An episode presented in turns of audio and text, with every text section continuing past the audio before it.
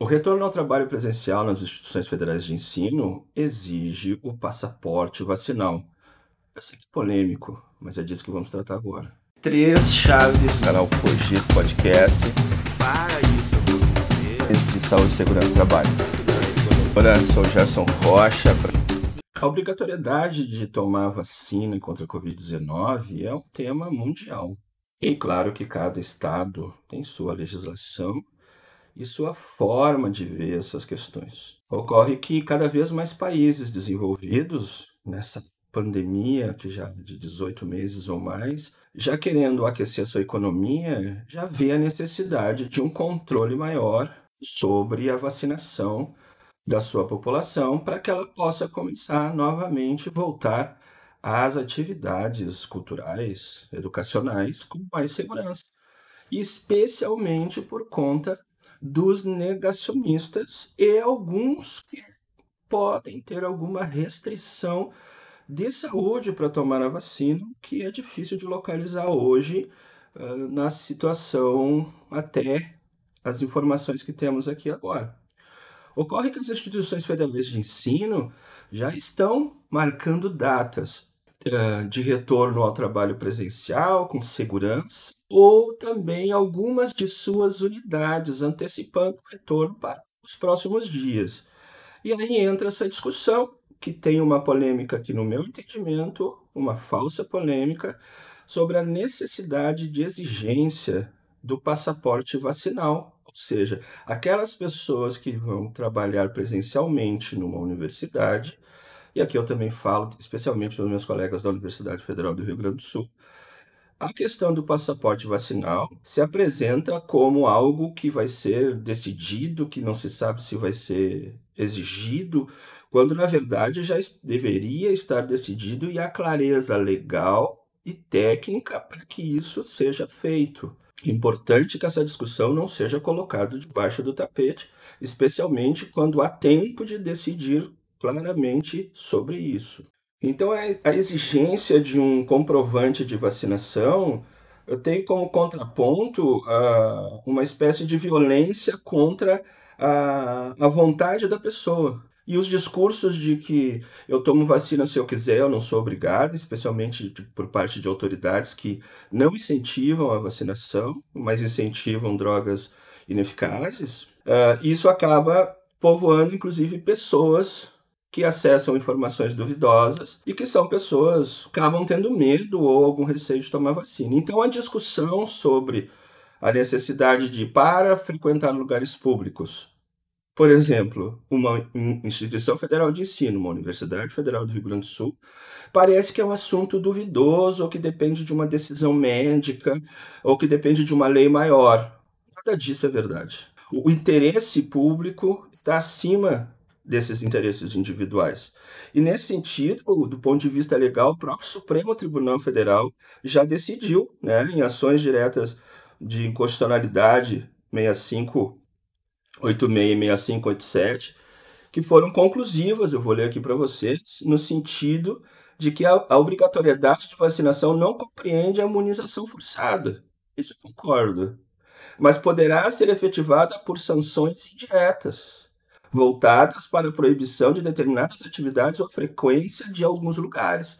Ou seja, a vontade da pessoa não é violada, ou seja, não quer tomar vacina, mas também tem que responder às consequências dessa vontade. Ou seja, essa pessoa não está sozinha no mundo.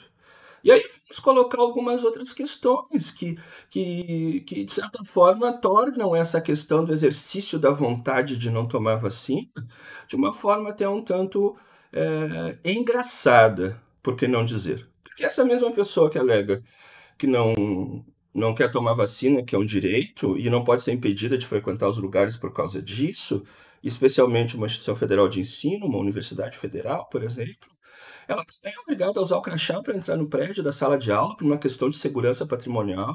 É obrigada a respeitar os limites de velocidade na rua. Por que sua vontade não é alegada dessa forma? Olha, quero andar na velocidade que eu quiser e o poder público não pode me multar porque é a minha vontade. A minha vontade não está em negociação.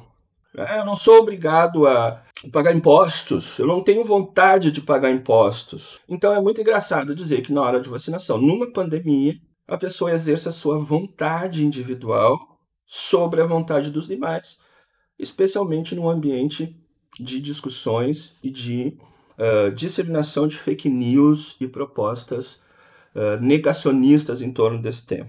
Então, queiram ou não, nós estamos numa sociedade, essa sociedade se fortalece no sentido da comunidade, do interesse comum, do interesse coletivo, acima do interesse individual. E isso não quer dizer tolher os interesses individuais. Então, essa discussão sobre passaporte vacinal, por exemplo, para uh, frequentar espaços públicos, e especialmente aqui no nosso tocante, uma universidade pública numa iminência de um retorno presencial, é uma discussão desnecessária. É uma medida daquelas, exemplo de que falamos já no vídeo anterior, de que a gestão da universidade deve tomar como orientação para toda a universidade. Não é a unidade que vai decidir sobre isso. Essa, essa questão é um exemplo de que é uma decisão da gestão da universidade. E a, e a questão que a gestão da universidade não pode se furtar a essa decisão todos os aspectos legais e por, por todos os aspectos técnicos. Então, por exemplo, órgãos públicos, Tribunal de Justiça de São Paulo, Procuradoria-Geral de Justiça de São Paulo, já tomaram decisão baseada com base legal de que o ingresso nesses espaços públicos do público e dos servidores só com passaporte vacinal, porque é o bem público que está sendo protegido, que é a saúde das pessoas. E aí vocês devem uh, estar questionando assim, Gerson, e as questões técnicas que tu já falou, que não são só legais. Sim, a saúde e segurança do trabalho, ela nos coloca, e aqui no canal Conjunto Podcast, nós temos é, vídeos mais um pouco mais antigos sobre isso, que falam sobre as medidas de controle dos riscos. E as normas técnicas que a universidade é obrigada a cumprir também, também falam de medidas de controle dos riscos. Então, os profissionais de saúde e segurança do trabalho da universidade, médicos do trabalho da universidade, uh, podem eh, alcançar esse esclarecimento à gestão. Ou os sindicatos devem fazer isso formalmente. Por quê? Porque uma, a principal medida, talvez a mais eficiente, a menos dispendiosa, de controle de um risco ocupacional, um risco ambiental, que são aqueles tradicionais da, da, do campo da saúde e segurança do trabalho, é, são o que chamamos medidas de ordem geral, medidas uh, de organização do trabalho, medidas administrativas, como preferem uh, os mais ligados à engenharia de segurança chamam. Somando-se o fato da autonomia da universidade, é uma decisão que cabe à gestão da universidade.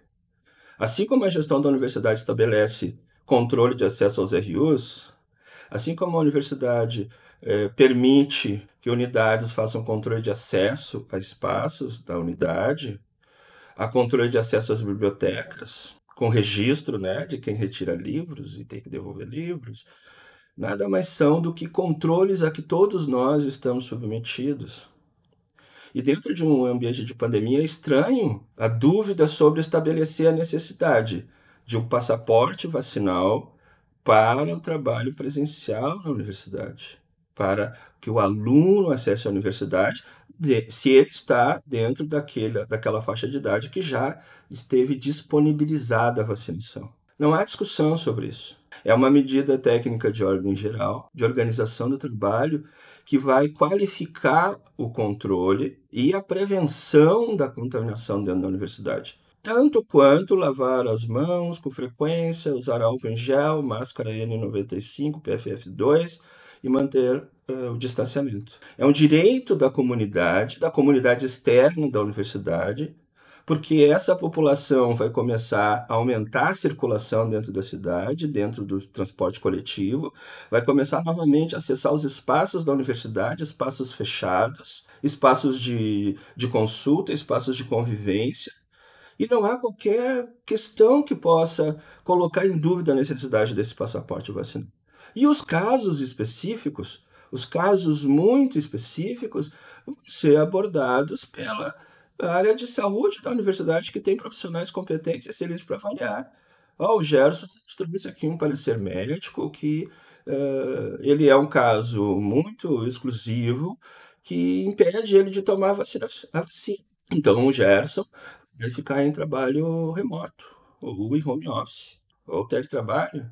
Enquanto essa questão, enquanto a ciência não diz, Gerson, em decorrência do teu problema, uh, tu pode tomar a vacina tipo tal, que não vai, o, o, benefício vai ser muito maior que o risco, entende? Então não é difícil essa decisão. Então qualquer alusão a não tomar uma decisão dessas é um tanto preocupante. Um tanto preocupante, me parece mais uma questão ideológica do que uma questão é, técnica eh, de prevenção nesse, nessa antessala do retorno ao trabalho presencial nas universidades do que qualquer outra medida efetiva, né, que sinalize uma boa intenção eh, no enfrentamento do, do, retorno ao trabalho presencial com a proteção da vida da comunidade universitária. Então, não se esqueça de se inscrever aqui no canal, nos acompanhe nos outros espaços de podcast, Facebook, Instagram. Eu deixo aqui o meu abraço, curta, comente e até a próxima.